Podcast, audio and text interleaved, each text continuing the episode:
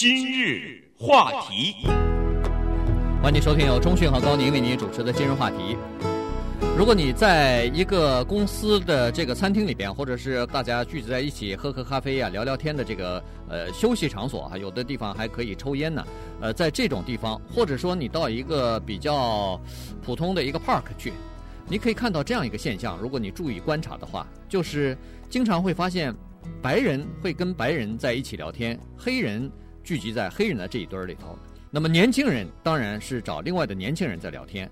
那么当然有的时候你会偶尔看到一群白人当中有两三个黑人，或者一群这个呃头发花白的 人中间有两个年轻人掺在一起聊天。那这个呢，主要是聊一些他们共同感兴趣的一些事情，也比如说是休闲啊、娱乐啊这方面的东西。实际上呢，大部分的时间还是各归各的在聊哈，所以呢，这个就使得人类学家和一些心理学家呢，对这个事情呢产生了一些好奇。最后了解下来呢，发现哦，原来这个是非常基本的，或者说是一个呃非常常见的一个现象，叫做物以类聚，人以群分呐。对。那么为什么提这个话题呢？因为我们知道美国这个国家一年到头啊，有各种各样不同的选举，选举的时候呢，乃是。看人们对某一个法案的理念呢，对某一个政党的理念，对某一个人物的看法，是考验他们的时候。因为人是这样的哈，他拉上那个帘子，在那投票的时候啊，他不会撒谎的。他分明不喜欢这个人，他不会投他这个票的。不要看他有的时候嘴上说什么或者不说什么，但是在这种时候呢，最能表现出他的理念来。那么这样的人呢，他平时和什么样人的交往，却能看出来。他在宗教理念是什么？他的政治理念是什么？比如说社会上发生一些事情，你可以知道他到底是应该站在哪一边。堕胎的问题、枪支的问题，很多啊，死刑这些问题，他都会有他的想法。这些想法，你想想，如果跟他交往的这些朋友全都跟他不一样，他有什么共同语言啊？这些人在一起，呃，所以呢，这个社会学家啊，在这个选举这么多的情况之下呀，就开始分析这么一个很有意思的现象哈。就是说，有的时候在选举发生之前呢，为什么有一些人、某一个党派的人或者某一个理念的人，他会错误的认为他会赢？就 是说，结果事实上没有赢哈。这个他说啊，是其实从最早的古希腊的柏拉图啊、亚里士多德那个时候，他们就已经注意到了。中国孔子注意到了，叫做道不同不相为谋啊。对，呃，那个时候他早都知道了，这个人呢。想法不一样，没办法在一起交朋友。那么这个话题有意思在这儿哈，你会问说，我在跟一个人没交朋友之前，我怎么知道他的想法呢？我总不能刚认识他我就问他，哎，你这门应不应该堕胎？我总不能这么问吧？所以我们就慢慢的呢。给大家稍微剖析一下这个物以类聚，人以群分这个现象。对，这个一说起来又可以追溯到古希腊了哈。这个古希腊的哲学家呀，柏拉图和亚里士多德啊，其实他们用他们这个智慧啊，很早的时候，两千多年以前，他就发现一个问题，就是人类他一般来说是和另外的和他们相似的同伴相聚在一起的。嗯，也就是说和他们经历不同、想法不同的人。是呃聚集不到一块儿的，所以这个就很有意思。这个就是中文当中的什么“物以类聚，人以群分”，这个说的非常贴切哈。就是在选举之年呢，人们又拿出这个话题来，原因就是说这个对选举和对政治是有非常大的作用，但是人们一般都忽视了它的这个作用了哈。尤其在政治理念和政治兴趣方面，这个又是这样子的：交什么样的朋友，有什么样的政治理念，他是什么样的派别，或者在政治上倾向于什么，你不用问他，你不用听他对你怎么讲，你只要看他周围的朋友是什么样子的，你就知道了。如果他经常和 共和党人的朋友站在一起，经常和这个。比如说是民主党的，或者说是赞成同性恋婚姻的这些人站在一起的话，经常他的身边的朋友有一些是这种理念的人的话，你可以想象十有八九他可能会不是那么强烈的支持的话，至少也是有同情或者是站在他这边。嗯，啊，这个是从他的朋友就可以看出他。对，这个两个大学的学者做了这个研究哈，一个是这个。Duke 大学，一个是明尼苏达大学，他们的学者是做出了这么一个很有趣的，但是仔细想想很有道理的这样的一种研究，就是说啊，咱们就拿政治来举例哈。他说，一般的来说，政治理念相同的人会在一起交往，否则的话，不能说你这个两个人朋友在一起老吵架。我就在美国人说了，政治和宗教是不能碰的话题，要不然打起来了哈。所以肯定是相同的，但是这个里面就有一个人们忽视的问题，就是当你身边的人的理念、你的朋友的理念、政治理念跟你相同的时候啊，你的这样的朋友越多，你越难以接受对方的那个政治理念，对你越觉得跟你相反的那个政治理念是错误的。哎，我身边这么多朋友都跟我想法一样，那肯定他们是错误的。那么接下来呢，就产生了所谓选举的误区。那么就是说呢，你自然的会想说，哦，我的这个党会赢，为什么呢？你看我身边的朋友全跟我一样啊，理念。那我的党不赢，或者我赞成的这个人不当选，谁当选啊？我身边的朋友都是这样认为啊。那是因为你没交那个朋友啊，你没有交对方的朋友哈。但是他不去想这个问题了，所以。最后呢，有的时候就是在选举的时候，就会出现一个很可笑的情况，就是明明认为他可以获胜，结果他没有。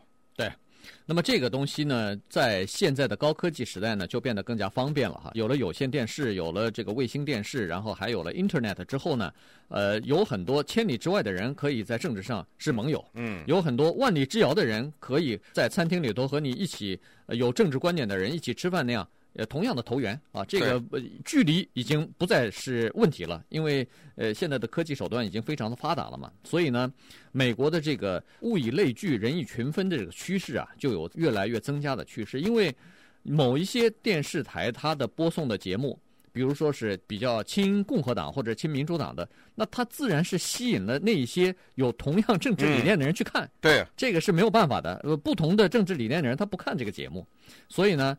呃，人们越来越多的自动的就把自己归为某一类，或者是某类的某种倾向的这些人，这个就是现代的这个高科技的媒体所造成的。这个广播电台我觉得相当的明显，尤其是美国的主流的广播电台。你比如说，以绝对共和党倾向为主的这个 Rush Limbaugh 来说呢，他在美国这个保守的。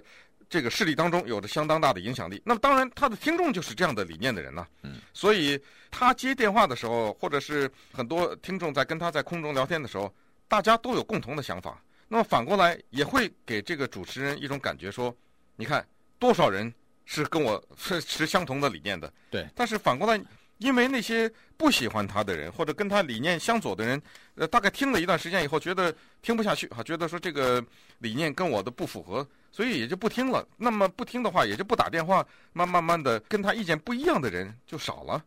但是听他的节目的人少了，不一定这个理念的人少了。所以这个里面是蛮有意思的一个很有意思的一个学问哈。那稍待会儿呢，我们再详细的给大家聊一聊这个所谓物以类聚，人以群分这个现象，以及它在一个社会的运作当中是怎么发挥作用的。今日话题。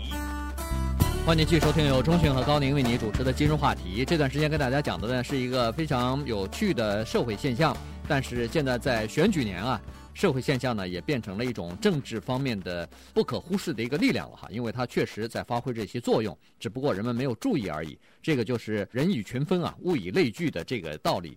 那么有很多人就在问这样一个问题，就是说，哎，我们其实有些人在交谈的过程当中。呃，其实还没有问到政治立场呢，就觉得很投缘，两个人聊聊聊，就觉得，呃，很快就成为朋友了。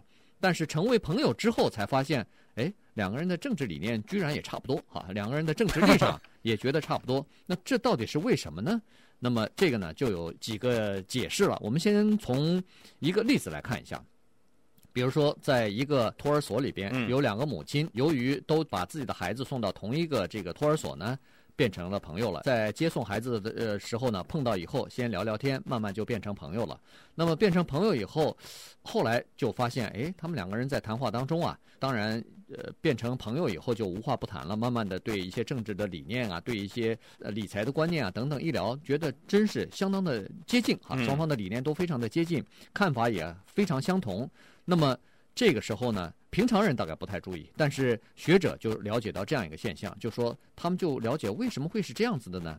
结果后来才发现，哦，原来啊，他们之间虽然是彼此不认识的，但是他这个幼儿园已经为他们做了一个筛选的工作。对，这个是多么奇妙的一个社会的运作哈！这个幼稚园他每一个月收多少钱？他在什么城市？这个孩子啊是在哪几个地方的地区的孩子一般的送到这里来？这个恐怕是一个固定的吧？对，你总不能说我收你收两百块钱，收他收六百块钱，这不可能的。所以这些东西呢，基本上就决定了一个事实，就是你送孩子来的这些母亲也好，是父亲也好呢，你们的背景啊差不太多。首先，你能够送到这个托儿所里来，你的孩子就说明。比如说，呃，一个是三岁，一个是四岁，至少能够大概的说明你们的母亲的年纪差不多吧？对，总不能一个六十，一个二十，差出这么大吧？所以，这个首先决定了你们的年纪差不多，再加上收入差不多。为什么呢？你说我不对啊，我的是我比他收入多没？因为那个亿万富翁的孩子不会跟一个年收入两千的孩子送到一个托儿所里，你放心，绝对不会有这一天的。嗯，所以收入是差不多的。好了，这又决定了。为什么收入会差不多呢？很有可能你们的教育程度差不多，所以这个里面你看，收入、教育和这个年纪这 三个大的东西已经给你定的差不多了。这个小小的托儿所呢，已经决定了你们很有可能有相同的政治或者其他方面的理念。对，那，就说明你们是可能是来自于同一个阶层的这一批人哈。这样一来呢，政治理念相同的这个就比较多了哈。所以呢，这个专家学者就说了，说其实啊，一个人你不要问他的政治理念，你只要看他两个人，比如说三个人之间，他到底是不是有共同的经历，嗯，是不是有相同的背景，对，你就完全可以知道他们政治理念相差多少。当然有呃例外的情况，但是大部分的情况呢，这个都可以的。就是说，共同的经历和共同的背景，先使这两个人成为朋友，然后才发现他们居然政治理念或者是政治观点。也几乎相同，那这个是呃经常会出现的一个情况哈。那么再进而远之呢，就可以再推理出来。所以呢，社会学家就发现这样一个问题：有一些组织，就包括一个学校，包括一个呃托儿所、幼稚园，包括一个上班的这个工作单位哈，甚至包括你的邻居，包括一个教堂，他们呢实际上。都在做努力的在做一个多元化的呃工作，也就是说，尽量的想吸取各种各样不同背景、不同年龄层，然后来自于不同文化或者是来自于异国他乡的这些人来到一起来，这样对公司总是有好处。但实际上，这些努力呢，十有八九是白费的。原因原因是你吸引来的人。几乎都是相同的。呃，因为你给我举例来说，一个组织叫做反对枪支、赞成控制枪支的这么一个组织，他到处可以招人说什么人我们都要啊，什么理念的人都要。但是你已经摆在那儿了，你是控制枪支的。对，我是一个认为枪支可以任意的老百姓都可以购买的这个人，人家就不来了。我绝对不可能加入到这个一个佛教徒绝对不会走到你的基督教的这个殿堂里边去哈。呃，一个基督徒也不会去烧香拜佛，所以这个里面呢。已经有这个本身的限制，而有一些那宗教就更是一个大的话题，就不提了啊，因为这个里面就更有很多的宗教更有排他性，就是不可能容忍跟我这个教不一样的人，然后跟我在一起分享。所以这个里面呢，有组织的社会的这个团体呢，很难多元，这是一个哈。还有呢，在这里要很快提一下的，就是我们生活在美国的华人的后代格外可能要注意的一点，就是我们多年前今日话题也聊过的，叫做自愿的。种族隔离，就是我们的孩子，你看哈，从小到大，从那个一二年级开始，他只交华人的朋友，嗯，他很少跟一帮白人在一起。那反过来也一样，一帮白人的小孩子也不跟你交朋友。我认为我们应该做出这个努力，去跟他们交朋友去。对，所以这个是需要呃长期的努力才可以哈，不是一个人两个人，而是一代人的努力大概才可以。当然这里头没有什么对和错的问题，因为。呃，人们都有这样的倾向，就是愿意和自己谈得来的人在一起，这个是没有办法的哈。但是呢，这个必须要付出代价，因为你如果只和你谈得来的人在一起的话，这个代价有的时候是相当的惨重的。这个就是你的目光短浅啊，对，就是看不到其他的方面嘛。对，这个呢，就是刚才所说的，你经常和自己观点和立场一致的人，呃，相同的人在一起的话，你就失去了倾听不同意见、不同立场人的这个机会。你就以为你的是对的，你就这个包容心啊，对其他的意见或者是持不同立场的这些人的意见的这个包容心呢，就逐渐的减低了。